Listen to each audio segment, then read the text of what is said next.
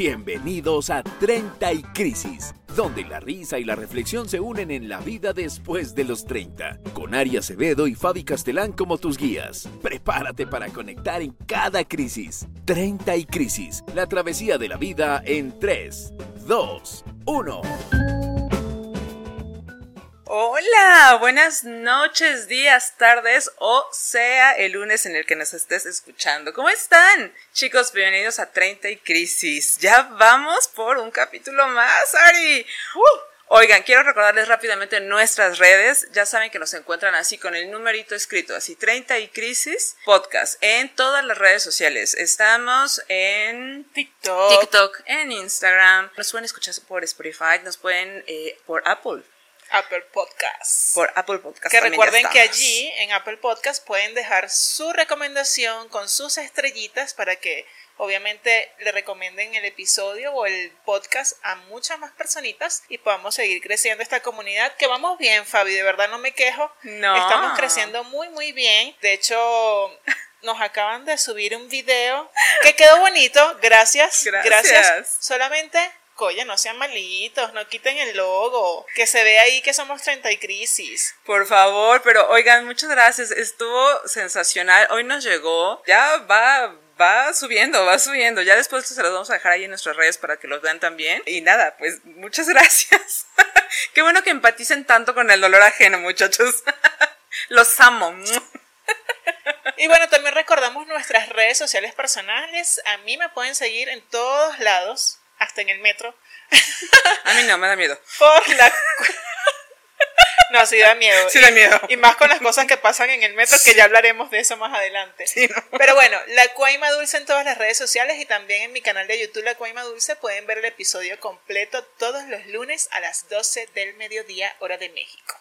¿Y a ti, Fabi, por dónde te seguimos? A mí me pueden seguir en un Uber. En un Uber es más, es más fácil, es más, me, parece más seguro, pero bueno, si es en redes sociales, este, puede ser como por Fabiola y gracias. Fabiola se escribe con B grande, muchachos. Ahí me pueden encontrar. Síganme en TikTok, estoy, estoy ya muy cerquita de llegar al número que queremos para que esta transmisión se haga también en vivo por ahí. ¿no? Y en todas las demás redes también estoy igualita por Fabiola y gracias. Oigan, hoy tenemos un programa, no hombre, programazo, agárrense, agárrense. Vamos a empezar con una pregunta, miren, al gancho y en el hígado. Ari, dígame. ¿Cuál es tu tipo de macho? Pues, a ver, a ver, mira, no puedo comparar entre el venezolano y el mexicano al 100 porque no he probado un mexicano. Uf, o sea, no lo he probado. Hasta ahorita, hasta ahorita me quedo con mi venezolano, que te me lo conozco, que ya sé cómo es la cosa. Perdónenme, perdón, no se ofendan mexicanos, por favor, pero todavía no he tenido la oportunidad y no creo que la tenga todavía. no, sí, esperemos que no la tengas, de hecho. Mira, de las cosas que yo no probaría en este país, justamente sería esa parte, a los machos mexicanos. No, justo, el programa se llama así. Vamos a hablar acerca del machismo en México y las diferencias que tenemos con la señorita aquí de Venezuela. Entonces nos encontramos con datos súper interesantes, como ustedes saben, siempre hablamos desde nuestra experiencia y también, bueno, pues evidentemente hablamos desde la documentación que hacemos antes de presentar este programa, porque aunque no parezca, señores, somos súper ñoñas. Entonces, hacemos mucho trabajo de investigación para poderles presentar eh, los temas que estamos teniendo. Entonces, hoy fue todo un, un, descubrimiento, porque estuve viendo entrevistas en TikTok y en varios lugares, en donde le preguntan a las extranjeras que cuál fue exactamente, pues como esa cosita que hizo que no se quedaran como con el mexicano que conocieron, ¿no? Porque siempre que sales de viaje y estás soltera y lo demás tienes como, pues, el, el, el ¿no? Pues el, tienes tiempo libre. Tienes tiempo, ¿no? Tienes Conoces. tiempo libre. ¿Dónde te invierto? A ver. Conoces. Y oigan, ellas decían que muy guapos ellos, ¿no? Que son, eh, los hombres mexicanos son muy caballerosos, ¿no? Eh, decían que enamoran muy rápido, que tienen mucha labia, ¿no? Lo cual es cierto, es verdad. El hombre mexicano generalmente enamora con palabras, es verdad. Y que eran muy corteses y todo, y como muy familiares, ¿no? Y hasta ahí yo dije, vamos bien, va, eso es México. Dije, muy bien representados. Y de pronto todas llegaron al mismo punto el problema es que son machistas.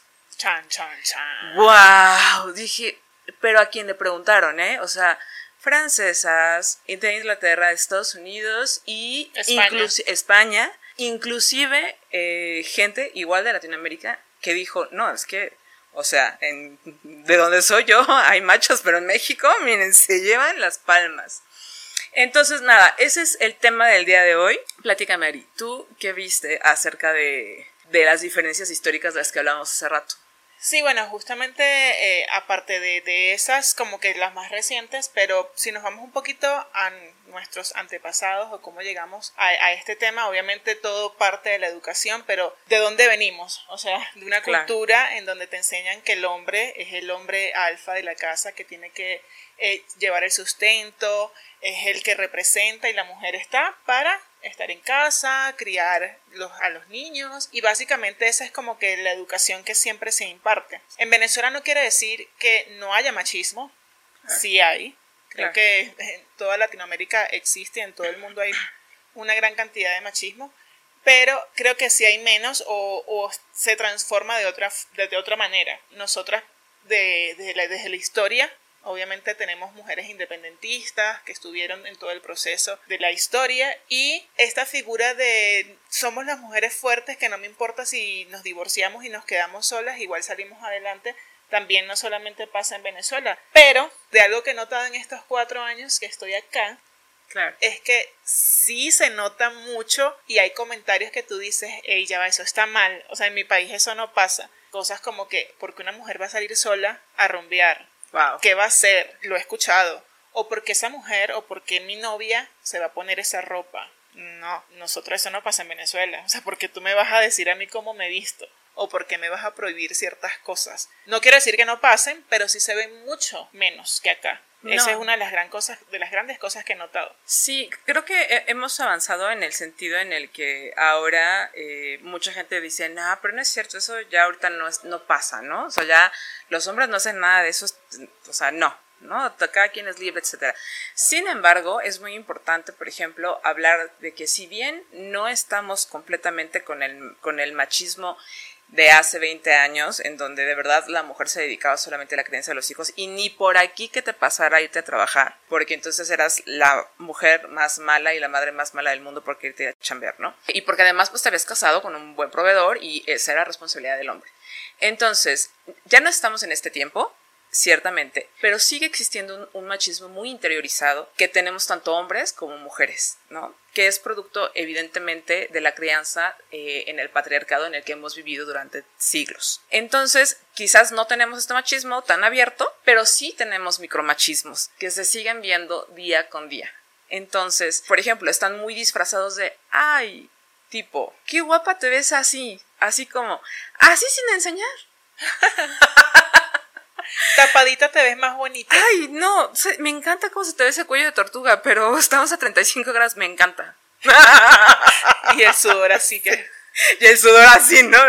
Uf, ¿no? O esta onda de, de tengo el mejor novio del mundo, porque güey solito se para y lava los trastes. Uh -huh. Que él usa. ¿No? O sea, esta semana como... me ayudó a barrer. Esta, ajá, esta semana lavó Qué su proactivo. ropa solo. Sí. Esta semana lavó la ropa él. O, o porque solo vive él, o. o, o, o, esto, o sea, digo, si estaba de visita en tu casa, a lo mejor, ¿no? Pero. Ay, ¿no? Y todavía existen muchísimo este tipo de, de, micromachismos que al final se van reflejando dentro de las parejas, ¿no? Con los amigos, con las, las parejas con cualquier vínculo afectivo, etc. Y algo que distingue mucho justamente al machismo mexicano es que es un machismo como de cepa, es un machismo milenario, un machismo que viene no solamente eh, de los aprendizajes eh, socioculturales que existen a nuestro alrededor, sino que viene interiorizado desde básicamente el nacimiento y la crianza. Por eso dicen que somos machos de cepa, ¿no? Eh, bueno, o los hombres, ¿no? Porque los crían yo mujeres. Yo soy macho. Yo también. Acuérdate que yo soy papá, mamá, tanque, todo, todo soy. Es cierto, no, no. Justamente es eso, ¿no? Eh, que el macho me mexicano es macho de cepa porque viene desde la crianza, es decir, el machismo aquí se mama. Y es correcto. ¿Cómo? Daba, tradúceme esa frase, porque mira, hay cosas que a pesar de que son cuatro años todavía no te me entiendo. ¿Cómo que se mama? Se mama. O sea, desde la crianza, desde el pecho de la mujer, el machismo se mama. Ok. A eso se refiere. Es decir, lo traemos desde aquí, desde la cuna, desde el brazo, ¿no? Se mama. Entonces hay una creencia en donde piensan, ¿no? O te lo dicen literalmente de, ay, bueno, pero es que, o sea, si las mujeres son las que crían a los niños, pues entonces, ¿quiénes son las machistas, ¿no? Las mujeres que crían a los niños de manera machista. Claro, por supuesto, porque la única educación que estas mujeres recibieron fue directamente de siglos de patriarcado, de siglos de patriarcado y de padres ausentes. Entonces, ¿cómo esperamos que crearan a los niños? Pues claro, sobre las bases del patriarcado, que es la única tipo de enseñanza que existía hasta hace unos años, ¿no? Afortunadamente creo que va cambiando, cada vez hay más padres presentes, padres que ya están jugando los roles correspondientes, no de, ay, te puedo dejar tantito encargado al niño, mi amor, encargado, pues ni que fueras que tú, si no es bodega ahorrera, mamita, o sea, déjale la chamarra encargada, ¿no? Pero el niño, es como de, no, pues no te dejo encargado al niño, ¿no? Más bien es, oye, voy a salir con mis amigas, te toca cuidar hoy al niño, ¿no? Porque hay una corresponsabilidad que ya está muchísimo más em, consciente. consciente en el momento de estar con los hijos, ¿no? Y estas fueron una de las grandes diferencias que encontramos, ¿no? O sea, mientras que a lo mejor en otras partes del mundo los papás sí son papás presentes, pues nosotros tenemos típicos hechos este, históricos y socioculturales que se han vuelto chiste, pero se han vuelto chiste porque son verdad. Por eso son chistosos. De hecho, es una de las máximas de la comedia, ¿no? Es chistoso porque es verdad, ¿no? Como todos los papás de Iztapalapa que son inexistentes, inexistentes, como el agua y... Voy por cigarros, voy a la tienda. Exacto, el voy por cigarros, el voy a la tienda y el de se desaparece, ¿no? O sea, cero responsabilidad afectiva, nada. Entonces, muchas veces estos niños, ¿no? Que fueron la mayoría entre los años 70, 80, que los papás al parecer, hubo mucha gente con efisema pulmonar en esos años, supongo yo, ¿no? y Malboro la, ganó lo que quiso, te decía. Ya dije marcas, disculpen. Publicidad. Publicidad aquí, Malboro. Si nos escuchas, mira, yo no soy fumadora, pero podemos hablar. Pero podemos hablar. Mira, podemos hablar. Tú ven. Entonces, bueno, justamente eso, ¿no? O sea, está en chiste, está interiorizado en, nosotros, ¿no? O sea, es como de que, ¿cómo? ¿Vienes del barrio y tienes papá? ¡Wow! O todavía, incluso, ay, que tu papá, o sea, tus papás están juntos todavía. O sea, viven juntos, están casados. Yo, sí. ¿Por qué? No, está bien. o, ¿cómo que tienes hermanos de sangre? o sea, ¿cómo que son del mismo papá y la misma mamá? ¿Qué es eso? Qué rarita eres, ¿no? sí. ¿No?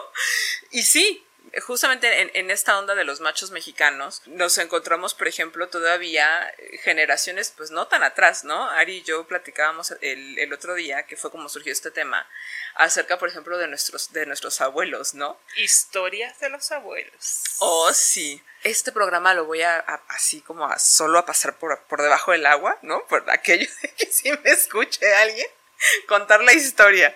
Pero es una gran historia, pero igual primero empieza tú y luego ya me voy yo. Sí, bueno, igual creo que, compartimos un poco la, la, historia, pero sí, básicamente mi abuelo, ya aquí entrando un poquito desde nuestra propia experiencia, mi abuelo vivía fuera de la ciudad, como a 12 horas, en un estado llamado Mérida. También tenemos un estado llamado Mérida. Ah, sí. Sí. Ah, mira. Es zona andina además. Ah, ok. Mi abuelo era así, rubio, ojos azules, pero bellísimo. Mi abuela uh. también, pero mi abuela era de Dinamarca. Entonces esa combinación te podrás imaginar. Pero bueno, obviamente mi abuelo tenía su finca en Mérida y mi abuela vivía en la capital. En esos paseos de allá para acá, entre ciudad y ciudad, mi abuela tuvo otra aventura, otra familia y mi abuela se enteró como a los 10 años más tarde de que mi abuelo tenía otra familia con un montón de hijos más y bueno, ya ahí surgió la separación y todo esto, pero era muy común ver esta situación cuando una persona tenía este, este tipo de, de trabajo, como que, ah, bueno, tengo una finca, soy ganadero, no sé, lo que sea, y tengo otra familia en otro estado, mi, mi, familia en la capital no se va a enterar, son dos vidas paralelas, qué felicidad, un montón de hijos que en algún momento se reencontraron, pero sí, así pasa. Así sí, aquí en México decimos que es la, la iglesia, ¿no? Y las capillitas, ¿no?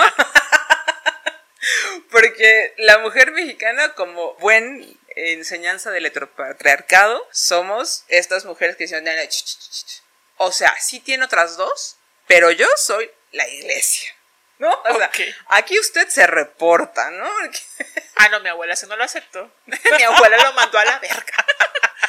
y nosotras no, o sea, las mujeres en México estamos tan acostumbradas eh, a esto que no es así. Yo tengo igualmente la historia de mi abuelo. Mi abuelo era ferrocarrilero, tenía un ferrocarril, ¿no?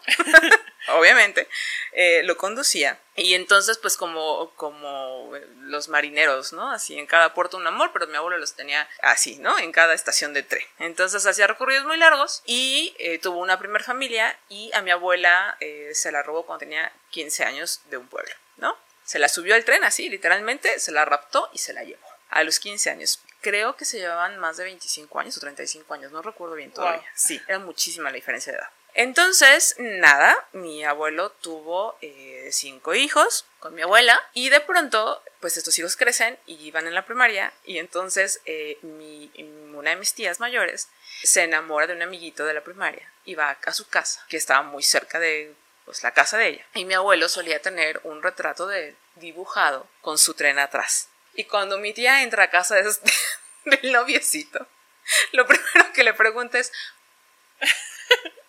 ¿por qué tienes una foto de mi papá? Porque es mi papá.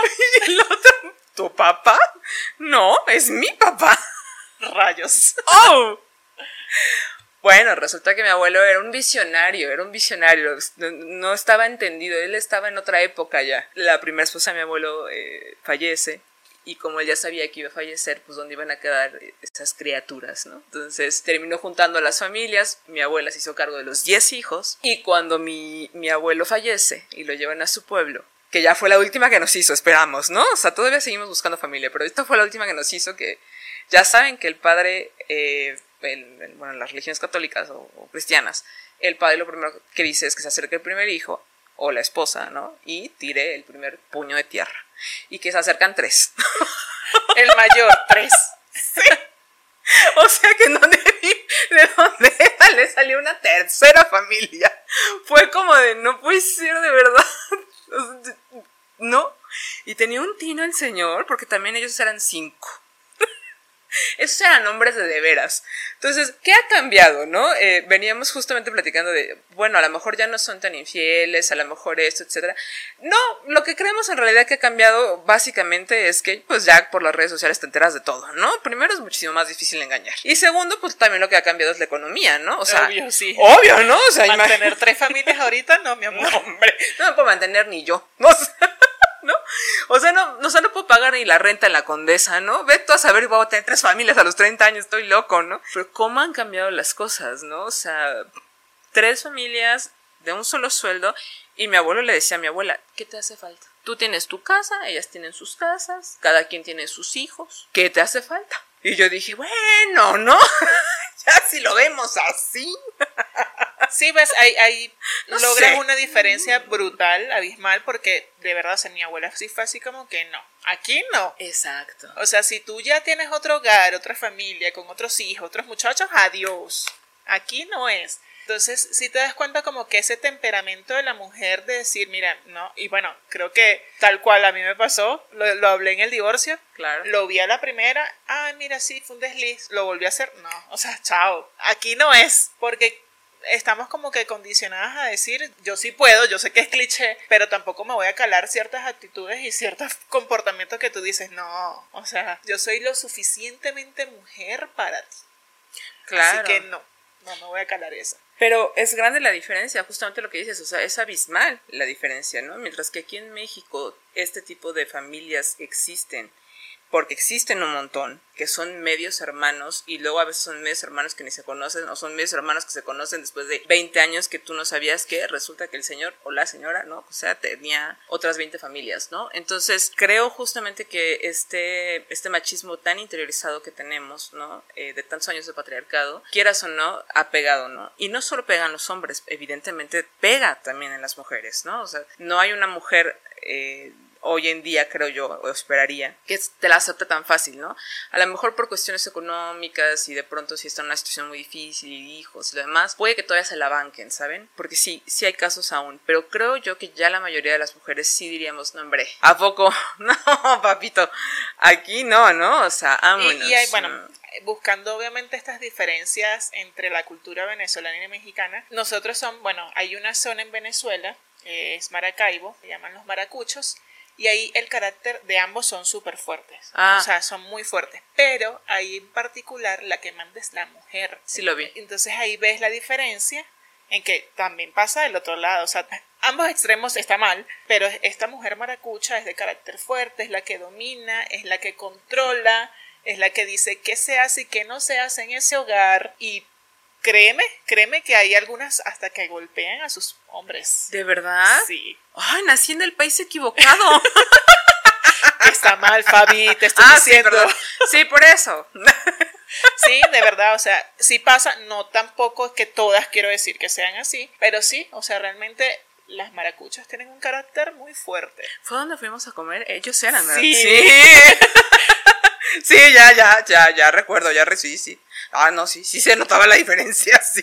De hecho, aquí en México hay muchos maracuchos. Ah, mira, aquí Hay muchos. de Maracaibo, dices. Súper bien. Pues mira, aquí en México creo que es muy parejo. Eh, en realidad, eh, digo, sí también existen matriarcados. Yo vengo de uno. Obviamente, pues mi abuela tenía 15 años, les digo, ¿no? Cuando, cuando pasó todo. Eh, obviamente quedó viuda. O sea, creo que tenía 32 años cuando quedó viuda. Entonces, realmente nunca, jamás, por supuesto, se volvió a casar. O sea, nunca ningún hombre, nunca nada, ¿no? Que eso es algo también que, Que dijera, muy- sí, ajá. que dijera por ahí como debe ser, Ajá. guardándole el respeto a su marido. Sí, ¿Y es tú y qué? ¿No? Es correcto, yo digo, son los ocho días reglamentarios de llorarle. Y vámonos, papi, lo que siga. El rosario, ya. Sí, exacto. O sea, ya le pagaste los ocho días, vámonos. Son ocho días de luto y ya, ¿no? Pero no, mi abuela duró todo ese tiempo este, hasta que falleció, ¿no? Eh, pero vamos, yo me crié en un matriarcado gigantesco, ¿no? También eh, mi abuelo por parte de mi madre también falleció antes. Y entonces crecí del otro lado, crecí de- del lado del matriarcado y tú dirías que feminista. Pero no, porque imagínense, o sea, la generación de mujeres que me tocó, pues me tocó, me tocaron mujeres súper, súper machistas. Crecí en un matriarcado, que en realidad es matriarcado, pero solo es muy, este, muy patriarcal, diría yo, ¿no? Rodeado de muchas mujeres muy fuertes, extremadamente fuertes. Mis respetos a las señoras eh, que me criaron y que me crié alrededor de ellas, pero sí estaban muy, muy normalizado todavía toda la onda de hay que servirle a tu papá, hay que servirle a tus hermanos, primero comen ellos, tú recoges los platos, tú vas y los lavas, ¿no? Eh, ya lavaste la ropa de, de tu hermano, ya planchaste, ya hiciste. Yo nunca, ¿eh? Jamás. Eso, eso estoy hablando de otra familia, porque a mí no. O sea, uno no, dijo a mis hermanos y cosas así, sí les tocó, pero a mí no, a mí nunca me tocó, la verdad. Pero, pero bueno, o- otra parte de las familias sí. No, sí, sí lo vi. No me tocó vivirlo porque mi mamá era muy revolucionaria. Bueno, es muy revolucionaria todavía. Todavía es. Es muy revolucionaria y ella dijo, tú no. Tú no entras a la cocina. Mírame la inútil que soy madre. Pero No recordemos aquella anécdota del gas. del por gas, favor. ¿no? Mírame la inútil que soy por no haber entrado a la cocina jamás. Pero oigan, yo miren, me recibí a tiempo. Hago varias cosas, ¿eh? Hago varias cosas. Ah, bueno, volviendo al tema de Venezuela, que es muy común, o sea, a pesar de que sí está mal, este extremo también de este estado de mujeres que son un poquito, un poquito nada más fuera de control. De mujeres golpeadoras, ¿eh? Eso es lo que quiso decir Ari. Pero, o sea, lo ven bien, o sea, no es que la gente lo vea así horrorizada de que, ay, no, qué feo, qué puede ser. O sea, es muy característico de esa zona en Venezuela y ya, ¿sabes? Pasa muy por encima. Te digo, son muy interesantes. Obviamente si estás allí viviendo, es como lo que comentaba la comedia- una comediante la semana pasada en Función, hablando de, de Monterrey, Guadalajara, que, bueno, ¿para qué se hicieron las mujeres allá? Para casarse y ya. O sea, no he estado allá, pero es como algo así de que es muy normal y hasta es chiste. Igual le pasa en la zona andina, de donde era mi abuelo, que se dicen que las mujeres que son de allí son muy, ¿cómo decirle que no suene feo? Este, es que, ¿Casaderas? no, Pendejas. putas. Ah, putas, ah, ah, puta. Bueno. O sea, sí, lo dicen. Nací en el país equivocado, insisto. Y no, o sea, la gente lo ve normal, ¿sabes? Una situación muy normalizada de que dicen de que, ah, bueno, si naciste o, eres- o tienes esos genes de allí, hmm, cuídate de esa mujer. Porque sí, o sea, prácticamente lo dicen. Obviamente, ya decir este, este tipo de comentarios en otros lugares, así como que, ey, pero allá es muy normal Claro. y pasa. Sí, aquí se dice, por ejemplo, que todas las costeñas son de sangre caliente. Ok, ¿no? ¿ves? Ah, se había una forma bonita Claro, de decirlo. sí, sí, sí. Discúlpenos. Perdón, sí, efectivamente. Pero sigue, o sea, creo justamente que hay algunos lugares todavía, te digo que sigue muy arraigado. Hay un lugar en México, en Guadalajara, eh, que se le llama Los Altos de Guadalajara. Ok. ¿no? Eh, o los Altos de Jalisco, perdón. No es Guadalajara, es Jalisco. Los Altos de Jalisco. Y en los Altos de Jalisco, las alteñas son extremadamente guapas porque la mayoría de ellas viene de eh, mezclas genéticas de personas que vinieron de Francia, de Alemania principalmente, a explotar las minas que había. Entonces, las mezclas que se hicieron en ese momento, o sea, la que te vende las quesadillas podría ser modelo aquí. Me consta, ¿no? Hay un pueblito que se llama San Miguel el Alto, de donde era mi expareja, esa con la que duré siete años, de ahí era. Y me llevó, dicho y hecho. Aparte de que el chingado pueblo estaba lleno de mármol, las mujeres, yo dije, a la madre, dije, no, pues sí. Dije, ah, no, claro, no, dijo, "Uy, ¿qué onda? Y tienen un rito hermosísimo que hay en muchas partes de México, pero yo pensé que no lo iba a ver y sí lo vi. Todavía en la plaza principal, en el kiosquito, las mujeres dan, creo que dan la vuelta hacia la derecha y los hombres lo dan hacia la izquierda para que en algún momento dentro del- recorrido se vean. Y si hay alguna que le gusta al chico, le entrega una rosa, ¿no? Si la chica lo acepta, ya se pueden ir a sentar. Ay, qué bueno, porque qué cansado de ser esa madre, ¿no? O sea, ay, que me den 10, porque por turno, yo decía. Dos horas más tarde. Sí, y yo seguía parada, güey, no había nadie. No, hombre, y fui a una boda, a eso fuimos, fui a una boda, y yo veía a la novia, y no, cálmate, o sea, era una cosa así, gigante la chica, preciosa, cuerpazo, ojazo azul, divina la mujer, casándose con un taponcito de alberca. Un taponcito así, chiquito, moreno, panzón, macho, bigotón, ¿no? Sombrerudo, que tú decías, qué hermoso, qué, qué bonito es este país, ¿no? Y dije, una mezcla muy interesante. Y ya en la boda y todo lo demás se me ocurrió decirle, oye, este, pero no había como alguien más guapo en el kiosco. Qué fuerte. Pero ¿sabes qué me contestó? Me dijo, mira, yo sé lo que tú estás pensando, pero las que no piensan son ustedes, las citadinas. Y yo dije, ah, caray, dije, esto me suena pelea. Dije, claro que sí, dígame usted. Y me ganó. me ganó con ese simple argumento. Me dijo, mire usted, dice, a ti te van a llevar a vivir a un departamento de 4x4, si bien te va, que vas a terminar de pagar, no tú ni tus hijos, ¿no? Vas a tener, si acaso, un carro y a lo mejor hasta un perro, si te va bien. O un gato, ¿no? Porque es lo único que te va a caber en la casa. Yo con este cabrón bigotudo panzón me lo voy a aguantar 10 años. Luego se va a morir de alcohólico seguramente o algo por el estilo. Pero tiene 50 cabezas de ganado. Mi amor, yo con 50 cabezas de ganado y las tres fincas que ya tiene.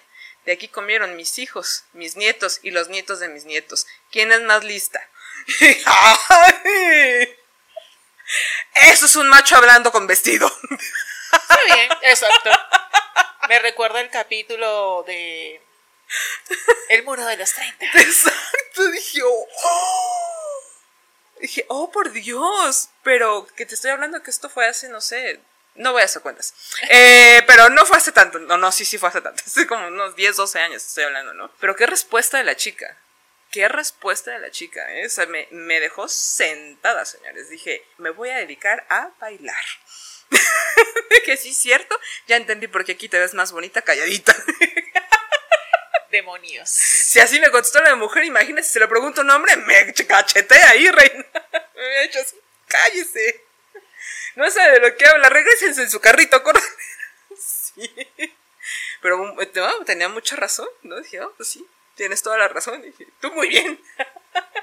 Luego, luego me sentí mal, ¿no? Pero dije, no, tú muy bien. Pero bueno, nada, chicos. Grandes diferencias. México, machismo mamado, no mamado así, ¿no?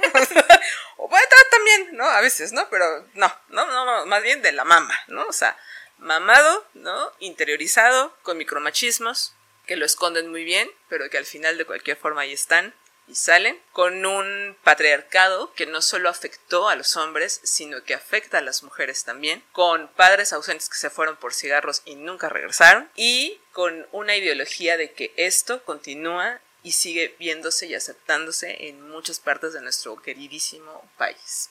Diferencias con Venezuela. Sí, yo creo que en Venezuela obviamente parte de, de esta educación, esta crianza, sí puede venir también de, de esta ausencia de padres, porque sí hay muchas familias en donde obviamente el padre también se fue a la tienda, pero el poder de la madre de asumir y decir, mira, no te va a faltar nada igual, solas podemos o solos podemos, o sea, se ha visto muchísimo y creo que esto ha ayudado a que sea diferente y se vea de otra manera. Y creo que también en Maracaibo lo aprendieron muy bien y decidieron que ellas iban a implementar esta fuerza bruta del hombre. ¿Es el, ¿es el patriarcado de Ken?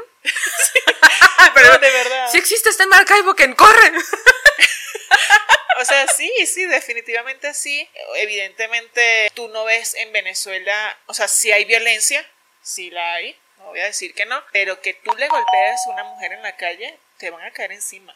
O sea, todo el mundo a defenderla. Yo que tuve la experiencia de estar en Perú y en Ecuador, yo vi en Ecuador específicamente un hombre golpear así a una mujer en un autobús y otros hombres se metieron y la mujer le decía, no, no, no, no, todo está bien, tranquilo, no, no. Y terminó mal el hombre, que la estaba defendiendo, todo así como que, mm, ¿por qué llegamos a estos extremos? Entonces creo que sí, evidentemente hay una gran diferencia y creo que justamente parte de, esta, de esta historia de independentistas, de educación, le decía a, a Fabi, o sea, ¿qué imágenes tienen ustedes? O sea, hay mayor masculinidad desde el, ¿quién es el, cómo es que se pronuncia? Quetzal, Quetzalcoatl. Está aprendiendo muchachos. Para nosotros, una de las principales imágenes es María Leonza, una gran mujer altísima que hicieron una estatua y todo montada en, sobre una danta gigante ¿Y qué tiene en la mano? ¿Qué es una danta? Animal fuerte. un animal fuerte. Pero ¿qué tiene en la mano? Una pelvis femenina. Esto es símbolo de la fertilidad. Entonces, creo que hay varias simbologías en de los billetes, hay próceres, hay muchas mujeres que fueron como muy emblemáticas dentro de la historia venezolana y creo que eso obviamente fue arraigado a toda esta situación de crianza y por eso nosotras nos creemos un poquito más fuertes al, momento de enfrentar estas situaciones, a diferencia de acá de México. Sí, no, por supuesto, porque aquí todavía, inclusive, aunque son también, eh, digo, las madres, padres tanques de guerra, ¿no? Que, que, existimos. Yo no me considero una de ellas, pero sí hay muchas que son de estas mamás luchonas, ¿no? Que se les dice aquí en México coloquialmente. De cualquier forma, cuando tú les preguntas, tienes una de dos, ¿no? La primera respuesta es, no, que tú no necesitas un hombre, ¿para qué quieres un hombre? Jamás, no, nunca, bye. Odialos a todos. O, no, mijita, sí, sí consíguete uno, no te quedes sola porque fue muy difícil criarte. Son las dos respuestas que mayoritariamente contestan estas madres. Entonces, yo estoy creando un niño. Bendito sea el Señor. Yo no sé qué hubiera hecho con una niña. siempre lo digo y siempre lo voy a sostener. Porque no sé qué hubiera hecho con una niña. ¿Quién sabe qué cosa? Mira, yo tengo un niño que en esos momentos está fuera de su casa porque no tiene llaves, por cierto. Mientras grabamos este episodio. Mientras grabamos este episodio está recibiendo una lección de vida. No olvides tus llaves es la lección de vida. Eh, pero bueno, nada, justo, ¿no?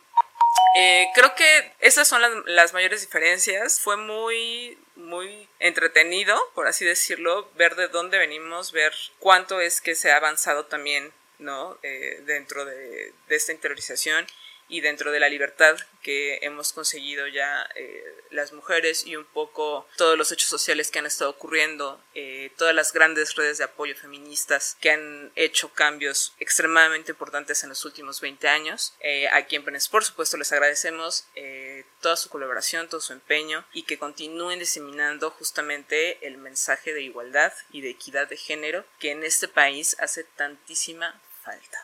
¿Y qué es lo que se quiere? Justamente una igualdad.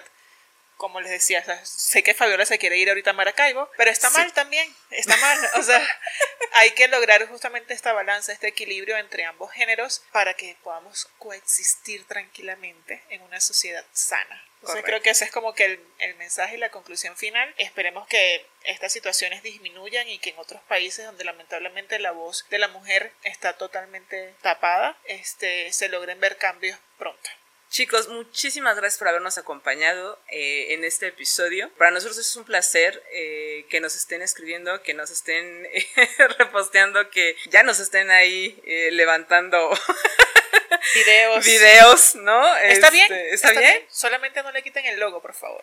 Oigan. o etiquétennos, lo que sea. Etiquétenos. Pero... Quiten el logo. Si no les gustó, quiten el logo, pero etiquétenos porque eh, esta cosa de la viralización es importante para todos. Entonces, muchas gracias a quien nos está haciendo por ahí memes, nos están haciendo otras cositas. Este, gracias a la gente que nos está viendo en sus negocios, en, en, sus pantallas. Ya después les presentaremos por ahí en, en en Instagram y lo demás, lo que hemos estado encontrando así caminando casual por la calle. Ha sido muy bonito, ha sido muy orgánico y estamos súper, súper agradecidas. De verdad, de todo corazón, muchas gracias. Y si aún no nos sigues, síguenos, bien sea en TikTok, en Instagram, 30 en números y Crisis Podcast para que por favor te deleites todas las semanas con estas locuras y el momento en que te llegues a aburrir, bueno, no importa, está bien, te puedes ir, pero mientras tanto disfrútanos.